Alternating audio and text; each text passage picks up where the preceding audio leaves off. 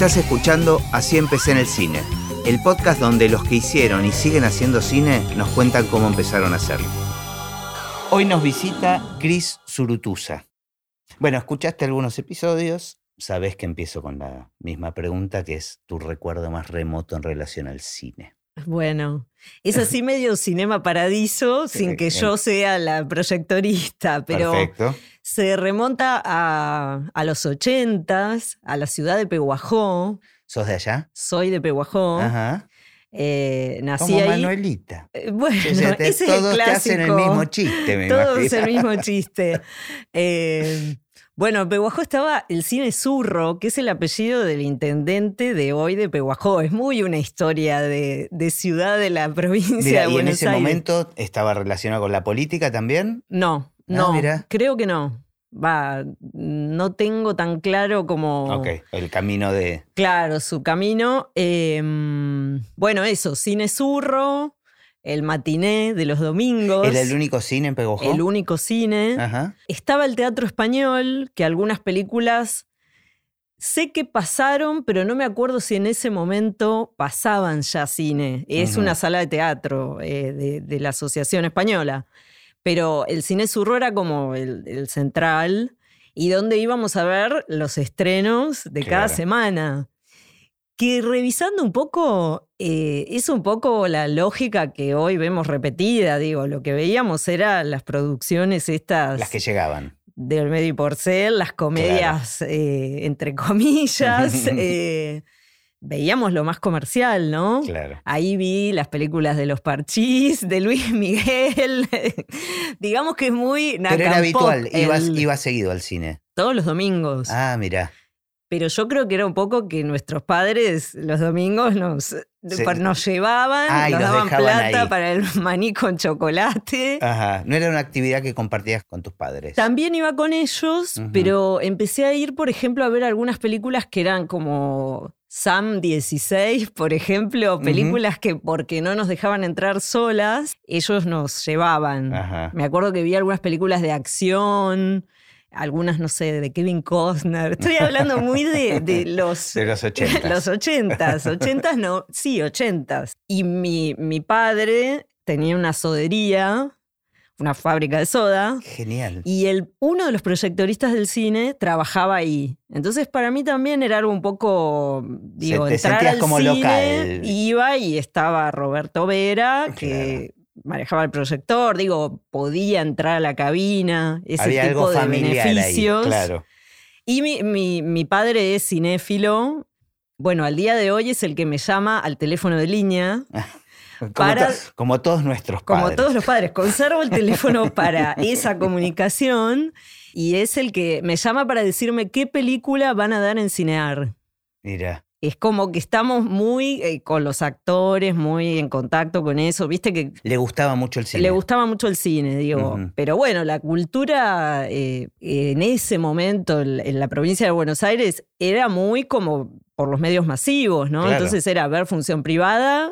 eh, Bueno, pero había un interés por eso. No todo el mundo veía función privada tampoco. Sí, para mí era normal. Ajá. Digo, con, con el tiempo empecé a descubrir como, ah, esta gente no lee los diarios, ¿cómo es eso? O estos no miran cine, pero en mi casa siempre estuvieron los diarios, los diarios grandes.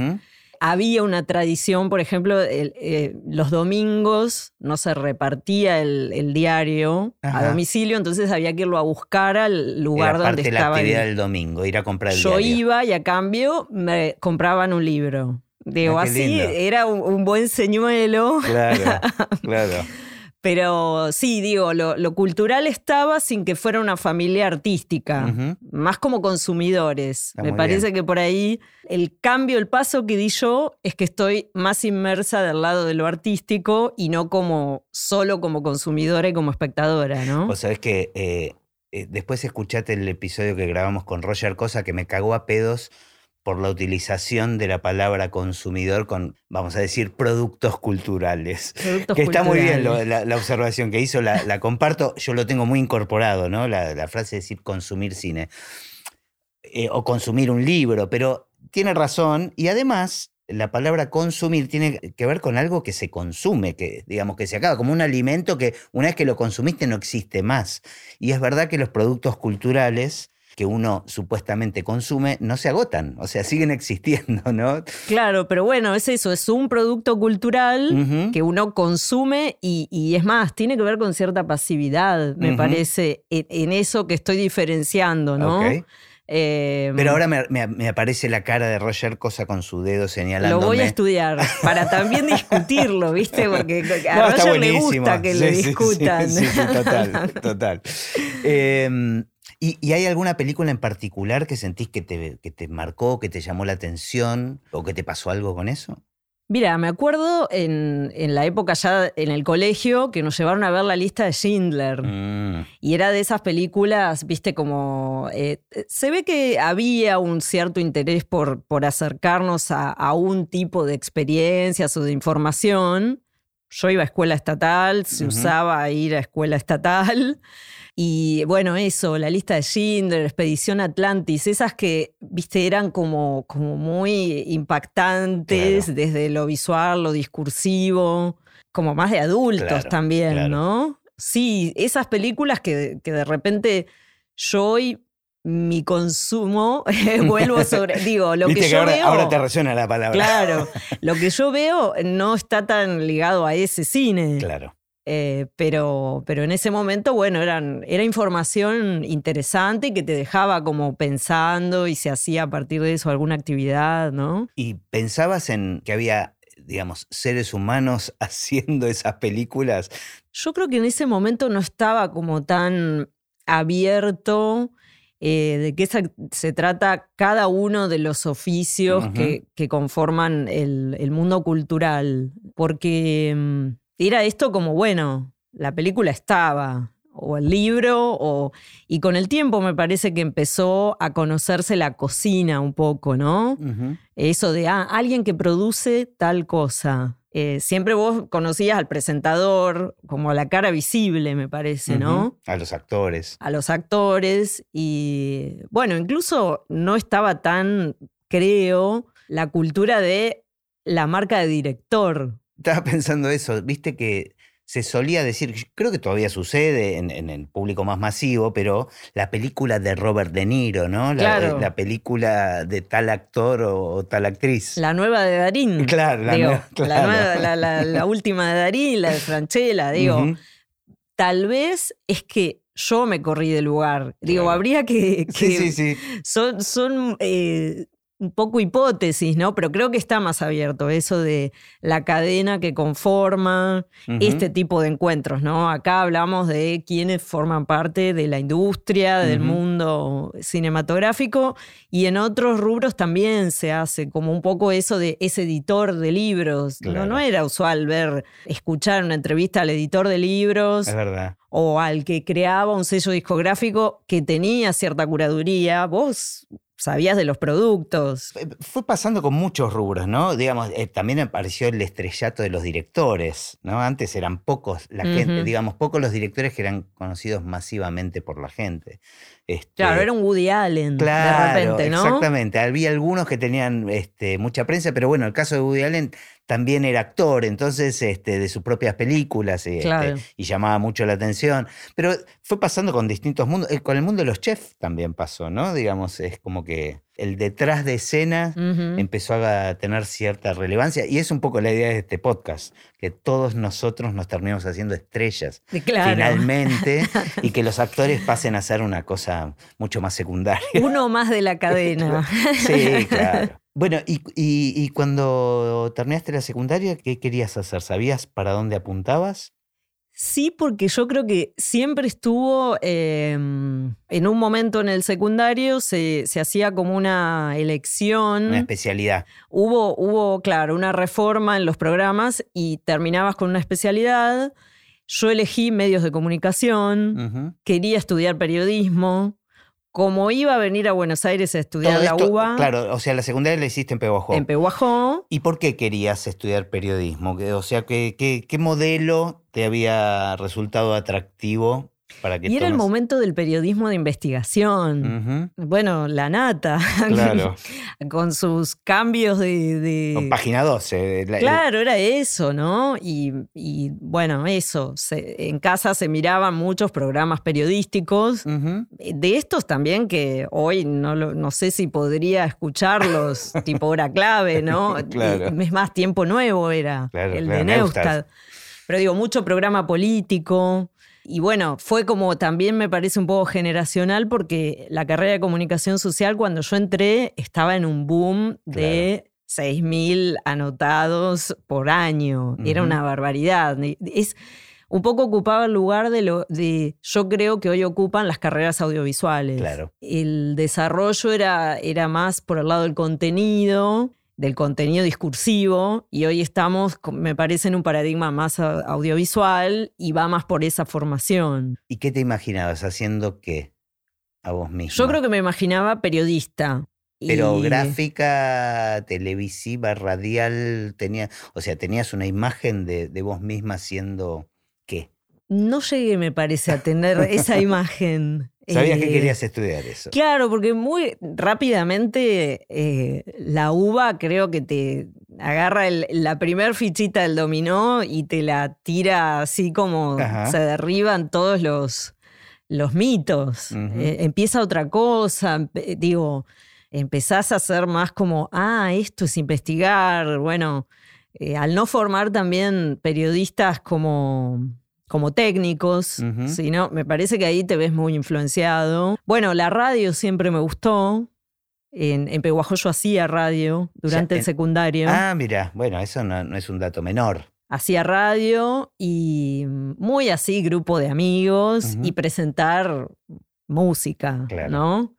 Pero bueno, siempre estuve así, muy atraída por el mundo de los medios. Y acá, cuando medio ya estaba terminando la facultad, conocí a los integrantes de la nave de los sueños, que es este grupo de autogestión, que promueve todo lo audiovisual, incluso antes que existan los espacios Inca. Diga, e, era un espacio de mm, donde se proyectaban películas de jóvenes realizadores. En esa época estaba en el centro, ¿no? En Moreno y San José. Sí. En un momento, esto, de crisis económica, 2001, cuando yo conocí a, estos amigos, porque son hoy son amigos, familia, los chicos de la nave, como... ¿Sigue existiendo como Sigue existiendo. Eh, la nave tiene un ciclo en la Biblioteca Nacional de preestrenos, homenajes, siempre muy ligado a cine argentino.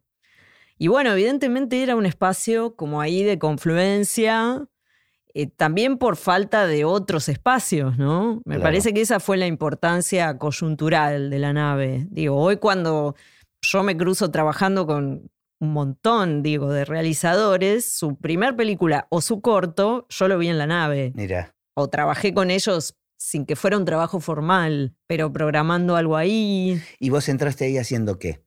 Pasando música.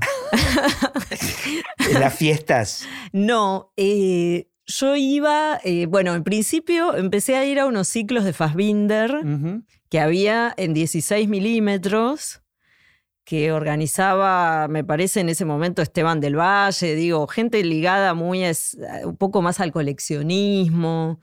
Yo en paralelo iba como a dos ciclos, a uno en el imaginario, pero de Palermo, que era Cineclub La Cripta, que era todo cine de género, de terror, y ahí me fui vinculando mucho con ese mundillo medio de, el coleccionista, el... Eh, Pero o sea, te interesó el mundo cine, digamos, fuiste como, o te, te fue empujando el viento. Sin que yo lo dijera, sin que yo lo dijera. Eh, en la facultad de repente ya eh, yo estaba en la videoteca ahí medio ayudando a, ordenar VHS, que no sé qué fue de la vida de esos materiales, pero me gustaba mucho sin que yo como, como lo fuera como manifestando.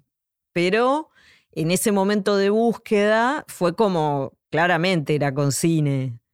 Y en, en, la nave yo empecé a ir a esos ciclos, bueno, ellos puertas muy abiertas a todas las propuestas.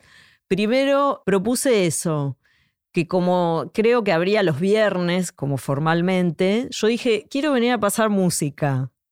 Y era como la que musicalizaba. El evento de los viernes. El evento de los viernes. ¿En qué consistía el evento? Era, un bar ah. en el que en algún momento tal vez había eso, una proyección, porque tenían un pequeño espacio como un microcine, pero muy con almohadones, muy casero, y el espacio del bar. Yo pasaba música, acompañaba eso, iba con mis carpetitas de CDs. Y, bueno, ahí empecé a conocer a todos eh, artistas. Eh, en un momento organicé algunas muestras de arte. Bueno, fue mi manera de... ¿Y esto paralelamente que, estabas en, la UBA? Ya terminando, ah. ya trabajando en, la tesina para terminar. La tesina de los clubes del trueque que hice, eh, bien 2001.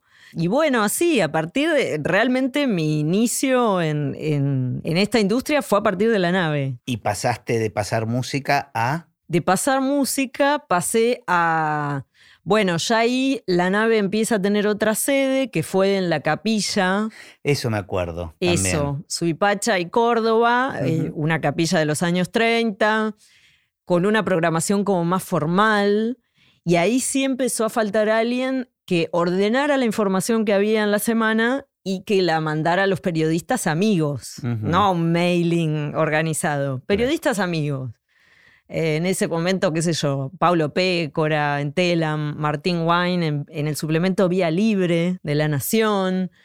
Eh, era, eran gente que siempre iba y nosotros le pasábamos lo que venía y, y les mandábamos. Y ahí empezó eso de mandar una foto, una información, un, Ahí fue el inicio, porque yo en la facultad nunca había, nunca había hecho una gacetilla. Bueno, viste, pero pasa en muchas profesiones, que al final la gran escuela termina siendo la calle, ¿no? El hacer. Y sí, sí, sí, sí. Sí, a su vez, eh, bueno, también reconocer que sin esa formación, no, hablar, desde otro lugar, eh, es otro, es otro el camino. Totalmente. Digo, creo que soy un buen resumen de todos los elementos esos que se van juntando.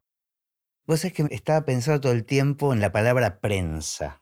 ¿no? Que es como, como las películas, quedaron, quedó como antigua porque las películas ya no son películas y la prensa y esto que decías de, las gacetillas y de, llamar a los diarios, hoy la comunicación es otra, digamos, ya no, no, no la palabra prensa quedó como...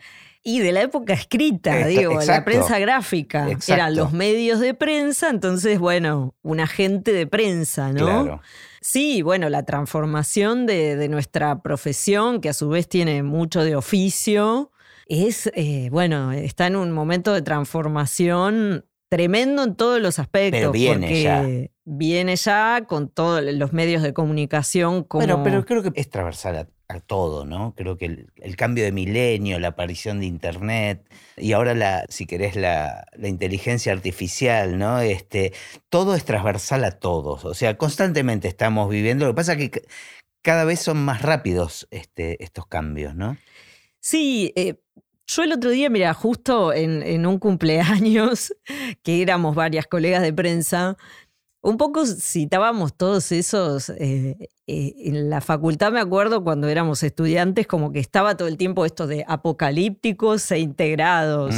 Era como si la imprenta había quitado el aura a una obra. Digo, estos avances de la tecnología todo el tiempo ponen en cuestión y se ven como algo inminente que nos va a hacer desaparecer a todos. Sí, pero al final son herramientas, ¿no? Y, después se integran y qué sé yo, podés tener una serie en la cual está la voz recreada de Andy Warhol. Totalmente. Y, bueno, y, creo que tiene más que ver con la ética y, el modo de aplicación de, esas, de esos avances porque en un momento alguien decía, nuestra profesión va a desaparecer. ¿viste? Sí, pero, es, algo que se repite y se viene repitiendo siempre con cualquier aparición tecnológica nueva, ¿no? Este, en definitiva es qué uso se le da y siempre aparecen nuevas posibilidades también. Exacto, bueno, es eso. Pero eh. igual nos fuimos como hacia la última pregunta que es, de, que es del futuro del cine, pero nos falta hacer bastante bueno, Bueno.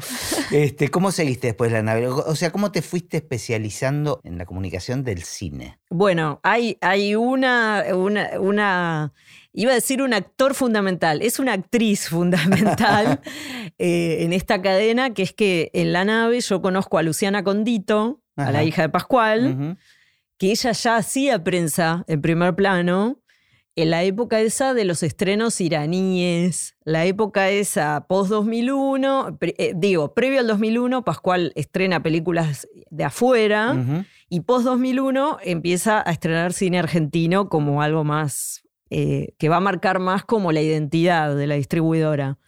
Y con Luciana empezamos a hacer como, como intercambios, invitaciones, era como en un momento la nave tenía un espacio, eh, un programa de, cortometrajes en Canal A. Esto es año 2003, 2004. Y la invitamos a Luciana a formar parte del equipo. Y ella me invita a darles una mano en prensa, ahí mm. sí ya formalmente prensa de cine. Y todo más como, como equipo de trabajo y, y bueno, no es que yo lo pensé como, ah, ahora este es mi trabajo, para tanto tiempo para adelante, claro, Fue, fue tomando su lugar, digamos. Fue tomando su lugar y que tiene mucho que ver con eso que yo ya venía haciendo, porque yo el, al trabajo de prensa lo ubico constantemente tocándose y compartiendo elementos con la gestión cultural. Es verdad que podés hacer prensa como si fueras un instrumentista médico. De pasar gacetillas. Pasás, haces entrevista y digo, no te toca el agua, pero si vos dejás que el agua te toque, empezás a, a, ser un elemento que coordina todo el tiempo el mundo de la producción, de la distribución, que conecta con el periodismo y sos un gestor cultural. De hecho, el gestor cultural es una palabra que se empezó a utilizar más en los 2000. Bueno, estoy pensando que debe tener que ver también con esto de que se amplió, que ya no es prensa, ¿no? Solamente de los medios gráficos se amplió hacia tantos lugares posibles, hay tantos medios posibles de comunicar ahora, que me parece que tiene que ver con ese cambio ¿no? que se produjo con la aparición de Internet. Sí, hoy creo que hablamos más en términos de, comunicar una película, que sería como, bueno, volvemos a, Roger, es un producto audiovisual, digo. Desde el lado de industria sí, sería como una obra, eh, un producto audiovisual y me parece que nuestro rol como agentes de prensa sigue siendo fundamental porque podemos trabajar con quienes hacen las redes, pero el comunicador ve otra cosa, le da un poco eh, como, como la unidad a todo eso que se va a decir de la película, que puede, digo, lo ideal sería que trabajáramos desde el rodaje para que todo lo que se diga de, ese, de esa obra esté un poco charlado, pensado, eh, como para que no vaya cambiando tanto. Viste que hay películas como, que. Como una idea más conceptual, ¿no? De toda la comunicación. Exacto. Me parece que hoy estamos trabajando como mucho en ese nivel y en ese plano, y ahí es donde somos irreemplazables. Claro. Digo. Lo que pasa es que siempre al final termina mandando los presupuestos, ¿no? Entonces, este, ese es uno de los grandes problemas que yo le veo. A mí me llamaba la atención por ejemplo, las grandes producciones americanas de Pixar. Me acuerdo, eh, haber visto un tráiler en el cine de, Bichos, de la película de Pixar, como casi dos años antes de que se estrene. Recién la estaban haciendo. Digo, qué bárbaro como estos tipos ya están comunicando y ya, ya están planificando eh, sembrar esa semilla de intriga y de, de interés en el espectador para algo que todavía ni se terminó. Sí, bueno, esto, cuando hablamos de los tanques, ¿no? Que eran eh, estas películas que estrenan las majors. Un tanque, cuando llegaba el estreno, ya era el más esperado de la temporada. Claro. Nosotros en cine argentino o en cine de autor tenés alguna ventana de, como de, de, promoción que es un festival, que si ganó un premio, ah, bueno, se escuchó un poco, es la excusa para comunicar que ganó algo en Venecia, que en Cannes le dieron el premio tal en San Sebastián, digo, esos festivales de afuera. Acá, por ejemplo, Mar del Plata y Bafisi son los dos festivales que te marcan un poquito esas destacadas. Y bueno, usás eso para decir, ah, la película existe. Claro, pero entras en esa comunicación una vez que la película está terminada. O sea, en me, general, me interesó esto que decías, que sería ideal, y seguro que nos escuchan muchos productores, para tener en cuenta cranear o empezar una comunicación desde antes. Sí, incluso, bueno, hay cosas que tienen que ver con el métier, que vos muchas veces cuando empezás a hablar con, con el productor desde antes, también decís, esto lo guardamos, porque hay algo de la lógica de los medios que de repente no te va a publicar porque no hay espacio, una nota, doble página de rodaje y después de nuevo para el estreno. Mm. Entonces, esto lo guardamos, esto lo dejamos para el estreno. ¿Nos sirve o es pertinente que este periodista hable? Habilitamos a un, un medio o un periodista Digo, uno va haciendo pequeñas manipulaciones. Este está perfecto, pero eh, eso depende mucho de que a vos te involucren en el proyecto de, desde antes. Sí, sí. Pero no sí. suele ser habitual. La verdad, en este momento que estamos atravesando, no, porque en un rodaje, digo, rodajes de muy pocas semanas, con muy poco presupuesto, prácticamente no se está haciendo prensa de rodaje. Antes de, de 2020 participábamos más en rodajes. Era como un momento de anuncio oficial que la película estaba, como ahora está, bueno, tenés un poco esa cuestión de cuántas semanas reales, cuántas, Claro. hasta metés la pata, seguro, ¿viste? seguro, seguro. Pero entonces, en general, ¿en qué momento te convocan? Y previo al estreno. Es ahí- previo al estreno, algunos muy precavidos, dos meses antes, que es cuando ya tenés que empezar a trabajar. También, bueno, el sistema está un poco informal y de repente la fecha de estreno también la tienen un mes y medio antes. Claro, o menos. O menos.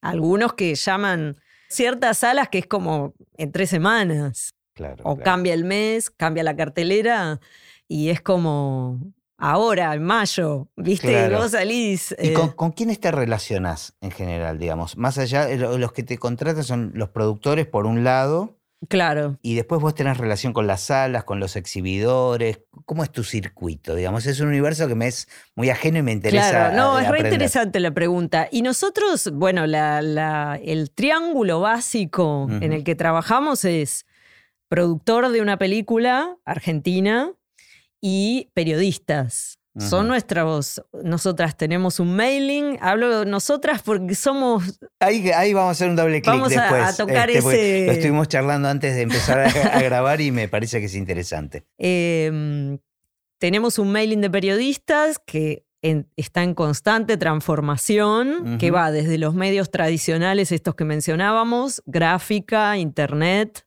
diarios, eh, TV, radios, y tenemos toda una pestaña nueva que son perfiles de Instagram. Claro, las Es redes sociales. Redes que los tenés que empezar a incluir porque se mueve mucho también ahí, ¿no? Entonces, a, ese- a esos integrantes de medios les comunicamos que la película que tal productor eh, puso en marcha va a estar en cartel, va, va a pasar algo, Ajá. digo. Eh, La, la excusa es comunicar algo. Y la relación que solemos tener puede ser con la distribuidora si la distribuidora está como muy metida en ese estreno. Pero en realidad quien trata con el distribuidor es el productor de la película. Y sí trabajamos directamente con el distribuidor cuando es una película extranjera, Ah, porque el, ahí los contrata el distribuidor. el distribuidor local adquiere derechos internacionales para exhibir una película en Argentina y es realmente nuestro cliente. Digo, hay varias distribuidoras que les deben sonar, Impacto Cine, CDI, que siempre ven los logos antes de empezar la película, Mirada, eh, IFA Cinema, digo, estos traen cine de autor, cine francés en general, alemán, español, y bueno, son los que nos contratan para difundir el estreno en Argentina. Y de todos estos medios, incluyendo las redes sociales, que hay que darle muchísima importancia, porque antes la estrella era como la televisión, ¿no? Digamos, si vos tenías una película que tenía una pauta en televisión, tenías semi garantizado, o por lo menos un, un buen estreno, un buen inicio. Eso está cambiando radicalmente, ¿no? ¿Cu- ¿Cuáles son las estrellas ahora de, Y lo que de- de los ocurre, medios. creo que varios de los invitados te, te lo mencionan, la fragmentación, y se repite en el, en el modelo comunicacional. Creo que hay que atender todas esas ventanas de difusión.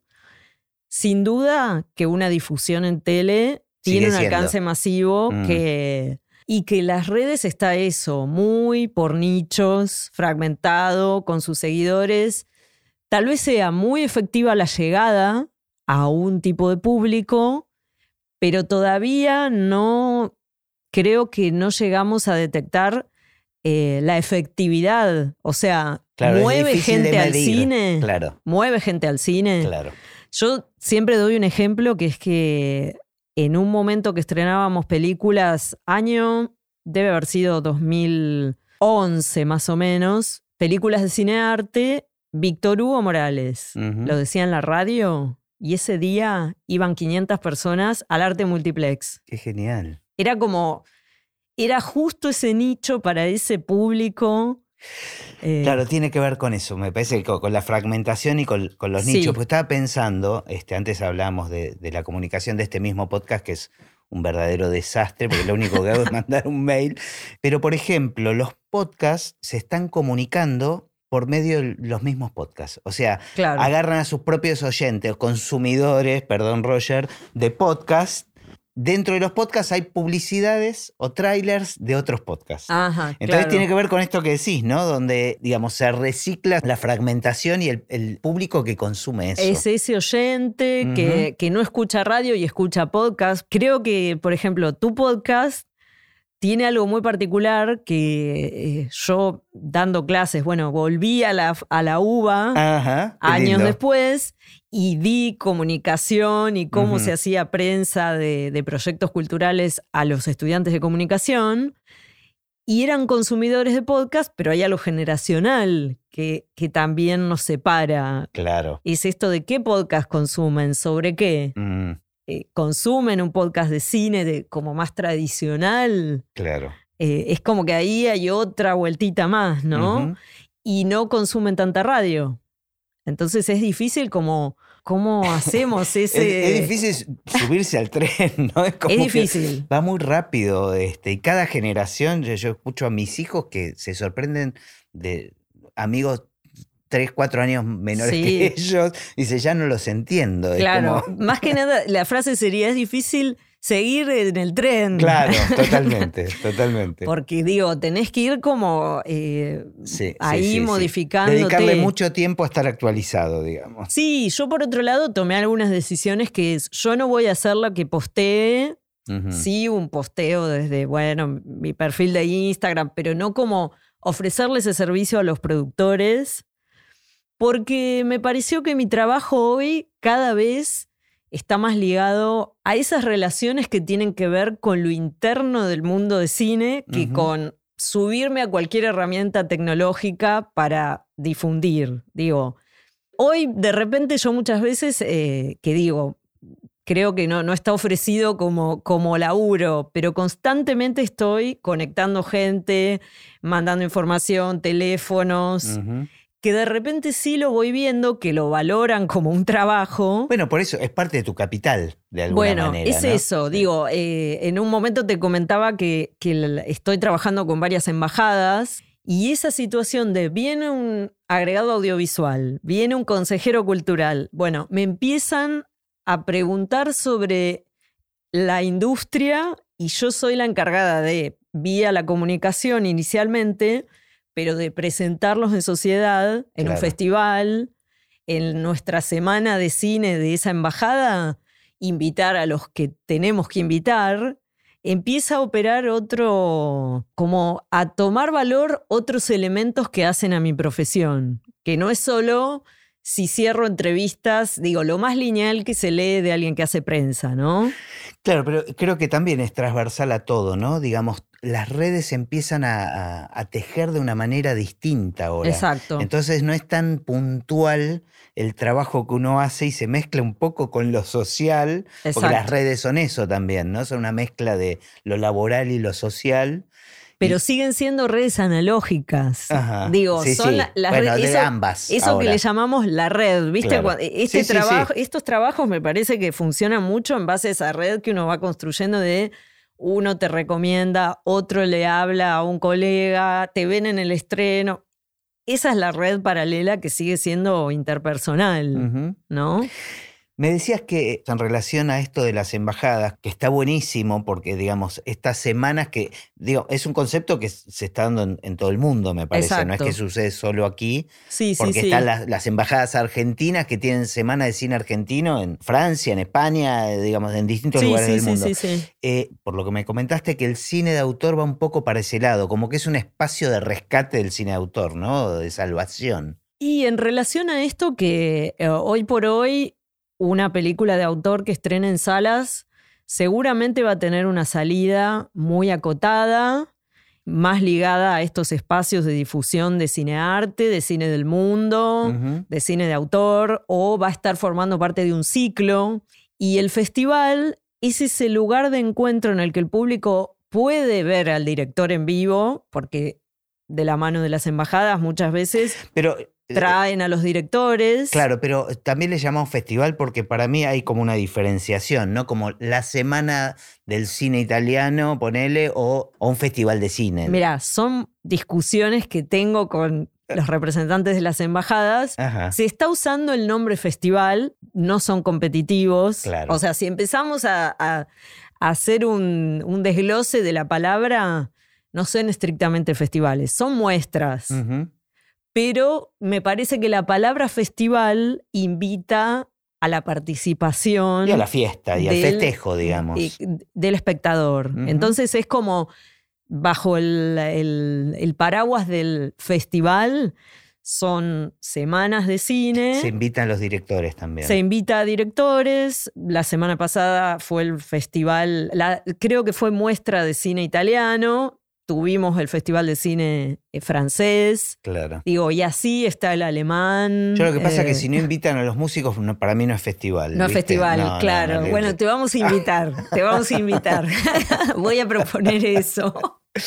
Y se le está dando cada vez más relevancia, digamos, a esto. Bueno, es que también la respuesta por parte del público es muy, eh, muy amplia. Eh, ¿Hay una entrada diferenciada? ¿El público paga una entrada más barata en esos casos? ¿Cómo es? Porque, digamos, me imagino que ahí la monetización, por decir de alguna manera, de, la intención que tiene es más la difusión que una recaudación, obviamente, ¿no? Sí, en general tiene más que ver con una política de Estado de ese país, que es difundir su cine y suele tener en algunos casos, pero es un abanico muy amplio. ¿eh? Puede ser entrada gratuita, porque incluso la misma embajada está imposibilitada de, cobrar. Claro, de lucrar con eso.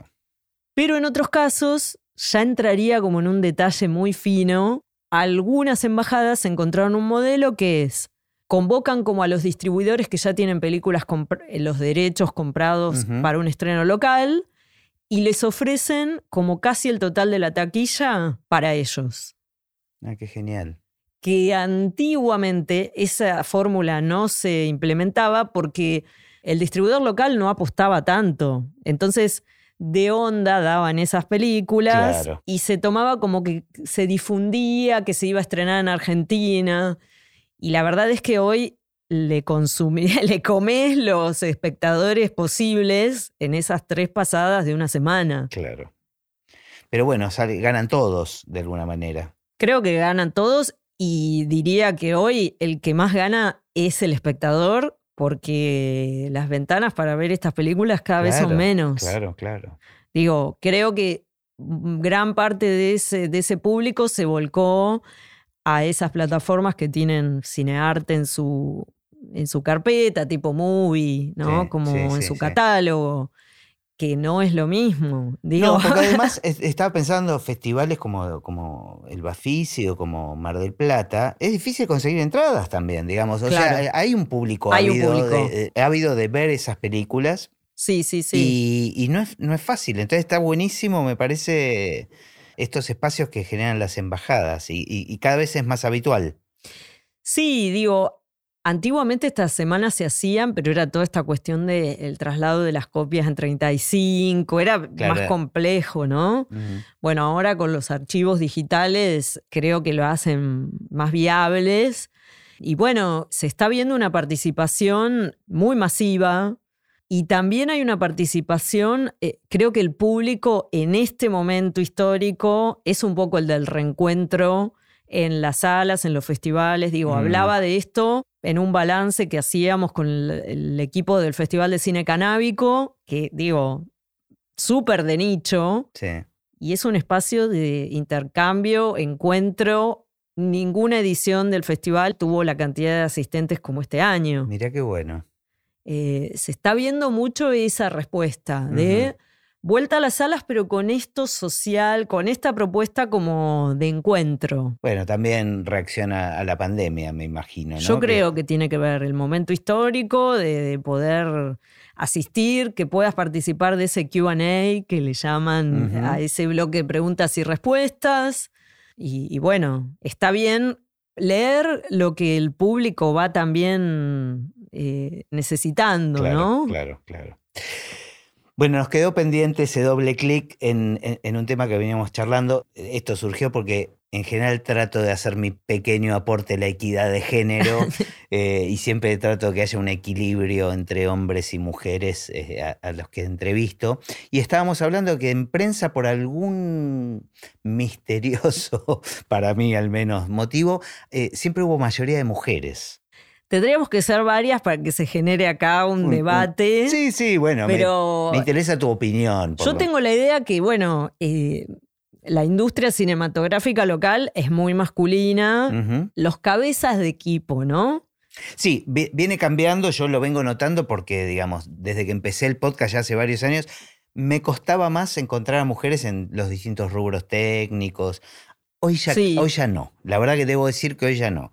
Y aparte aprovecho el podcast para difundir y, y- y estimular a mujeres a que se metan tal vez en... Desde eh, y en ya. este caso tal vez a hombres para que se metan más en el tema de prensa. Pero ¿no? mira, hoy que te decía quiénes son como los jugadores con los que nosotros trabajamos todo el tiempo. Los productores, en su mayoría, eran hombres.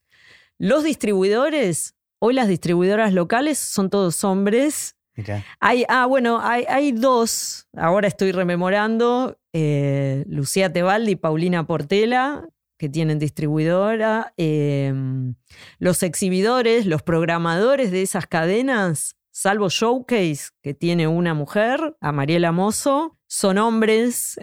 los editores de los diarios.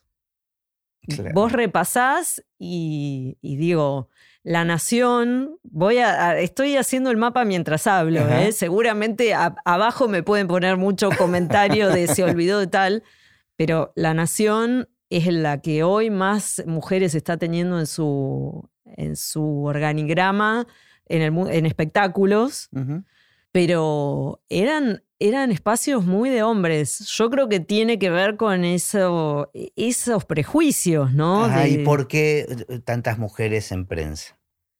y bueno, tal vez sea eso, como mm, que el periodismo estaba más reservado a los hombres y encontrábamos como una articulación, ¿no?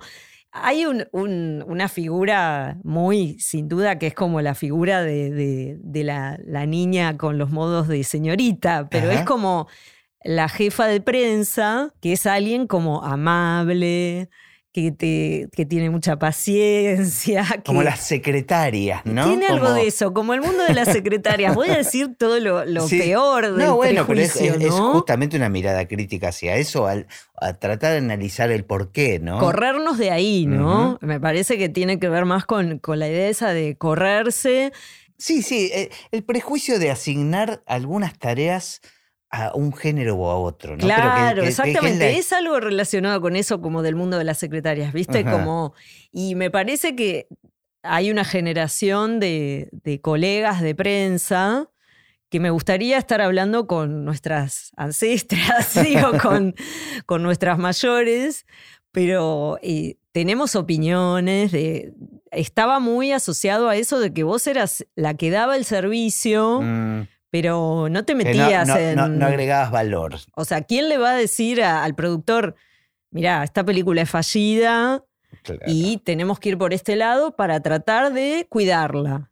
Es una, son como de una sinceridad eh, brutal. Claro, claro. Bueno, yo hay con productores que tengo la confianza, todo, y también cuando veo que la cosa viene por otro lado, puedo decir que no a un trabajo. Digo, me doy esos gustos Está y buenísimo. derechos, eh, eh, utilizo esos derechos, que es como que uno tenga como la voz de un profesional más de esta industria y no la que consigue tapas de espectáculos, porque estaba muy asociado a eso, ¿viste? Claro, claro, claro. Una cosa más sencilla, más.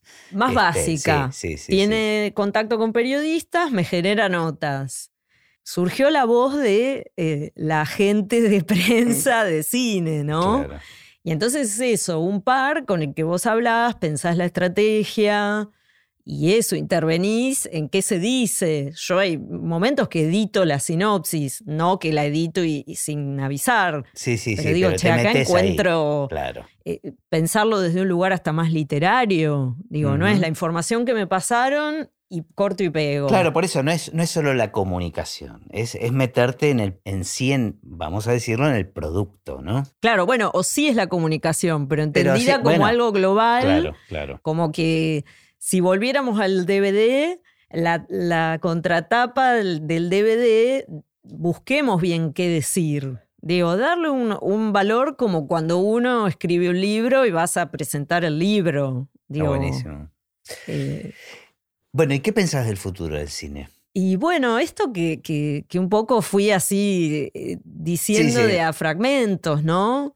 Coincido un poco, había, había escuchado eh, el programa este, el encuentro con Gastón Portal, respecto a la fragmentación, al, al cine en salas, y bueno, creo que la industria como más salvaje iba a ir con las películas que barran con el, Con los tanques. con la audiencia, así. Eh, escuchaba en esta semana justamente la devolución de, de un exhibidor, de alguien que tiene salas, que decía, nosotros al año hay tres películas que nos sostienen los cines. El resto, así dijo, ni vale la pena estrenarlo. Bueno, ¿cómo con esta lectura tan comercial que tiene esa persona, que es el dueño de un cine, ¿no? ¿Cómo nos reacomodamos en ese escenario? Pero es como un círculo, ¿no? Es como pan para hoy y hambre para mañana, porque si no estimulamos también otro tipo de cine, es como que se va a ir agotando, digamos. O sea, me parece que la diversidad es, es fundamental, es necesaria, incluso para los exhibidores de los tanques. Sí, digo, el, el modo como, Porque bueno, también, eh, digo, ese- formás imaginarios, ni hablar que tiene que ver con algo hasta educativo, No, ni hablar, pero, pero pero se incluso en esos tanques de Hollywood hay mucha gente formada en un cine este, y convocada para hacer esos trabajos, que está formada en un cine más interesante, digamos, o más de autor. Sí, sí, sí, sí. Por eso digo, me parece que es como... sí, como que se es- muerde la mirada- cola al claro, final, ¿no? Exacto, es una mirada corta. Sí, tal vez sea este un momento como de, de transición muy grande, digo, eso que se anunciaba como las plataformas, como algo que, que se venía encima, el tsunami, con la pandemia aceleró todo y Y después... se re- realidad, claro. ¿no? Y a ver ahora cómo se reacomoda eso. Sí, sí, que está cambiando constantemente. Constantemente, lo- lo- las crisis incluso internas de los mismos que rompieron el mercado, ¿no? Entonces, eh, bueno, ¿cómo, cómo se, se reconfigura todo esto? Hasta hace tres años, una película en un festival como Cannes no competía si no estrenaba en salas, no la podía adquirir. Digo, Sí, como cambió, me acuerdo que fue era un, Eh, un en- en- escándalo. En, Cannes fue, fue un escándalo. La Claro. primera película, ahora los festivales se nutren totalmente de, de películas que son estrenadas solo en plataformas. De hecho, hoy, por ejemplo, a la hora de comunicar un festival, digo, yo que, que acompaño Mar del Plata en las ediciones que eso es posible, ya que soy externa, bueno, hoy por hoy, cómo vos articulás con los comunicadores de, las plataformas para seguir su lógica y todo, y cómo se incorpora esa programación en, un festival internacional, ¿no? Porque está pasando con festivales por ahí también más chicos, que es que a la hora de- de gestionar derechos, el fee de exhibición, antes era con quien tenía los derechos de venta internacional. Ahora ya la película la compró una plataforma y, que tenés que hablar con claro, ellos. Claro. Y adaptarte a cuándo piensan estrenar acá, cuándo la van a lanzar. Eso también, ¿no? Como está jugando ahora el tema de estrenamos en salas antes de plataforma, en plataforma antes de salas. Es como que. Sí, el formato ese primero teatrical, después plataforma se sigue en general respetando. Lo que pasa es que con eh, una semana de diferencia, o sea, es un una semana un lanzamiento Por ejemplo, ahora los cines, eh, los, los programadores de los cines creo que pusieron Mira, voy a decir algo desde el, lo, tenía claro y ahora estoy en duda si no eran dos meses, pero que hubiera una ventana, que por eso se planteaba esto con Argentina en 1985, que eran tres semanas. Esa ventana es para que haya más espectadores en el cine. Básicamente ese es el objetivo. Y teóricamente si una película funciona, pero si vos ya anunciás que la semana que viene se va a poder ver en, una plataforma, es como que mucha gente teóricamente va a decir, no, espero y la veo directamente acá en casa, ¿no? Teóricamente.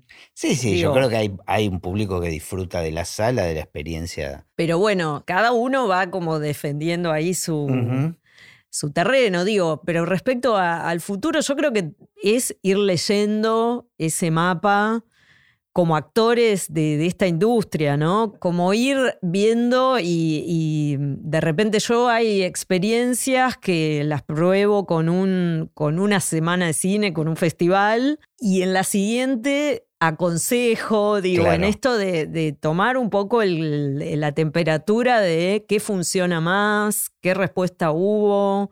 Siempre, digo, la, la, experiencia en cine como que atrae, me parece ahora cuando ofreces de nuevo, tal vez es volver como a una a un estado como medio eh, original del bueno, todo cíclico al final. Pero viste como del, del, cine con los que tocaban el piano, como del cine mudo. Pero digo, la idea de show me parece que es atractivo para el espectador. Participar de eso. Totalmente. Y bueno, los espacios de exhibición que son como lugares que, digo, no sé si darle toda la responsabilidad al Estado, claro, pero esos son los más difíciles de sostener, ¿no? esos son los que necesitan tal vez más ayuda. Más ayuda, digo.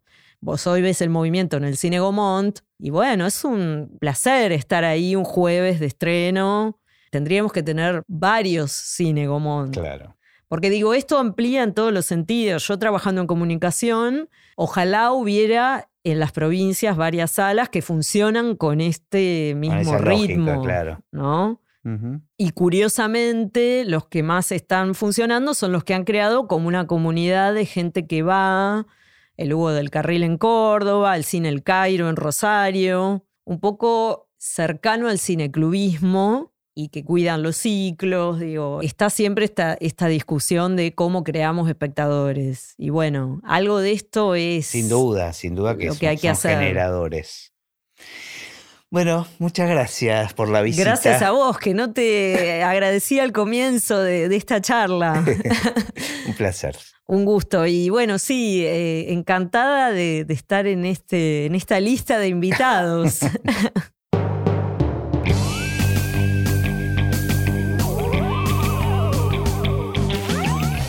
Y así terminó esta conversación de Así empecé en el cine. Mi nombre es Gustavo Pomeranek y espero que la hayan disfrutado al menos un poco de todo lo que disfruté yo. Recuerden que se pueden suscribir para escuchar todos los episodios que vamos subiendo en asíempecéenelcine.com. También nos pueden buscar en Apple Podcasts, en Spotify o en cualquier otra aplicación de podcast. Los espero en el próximo. Chao.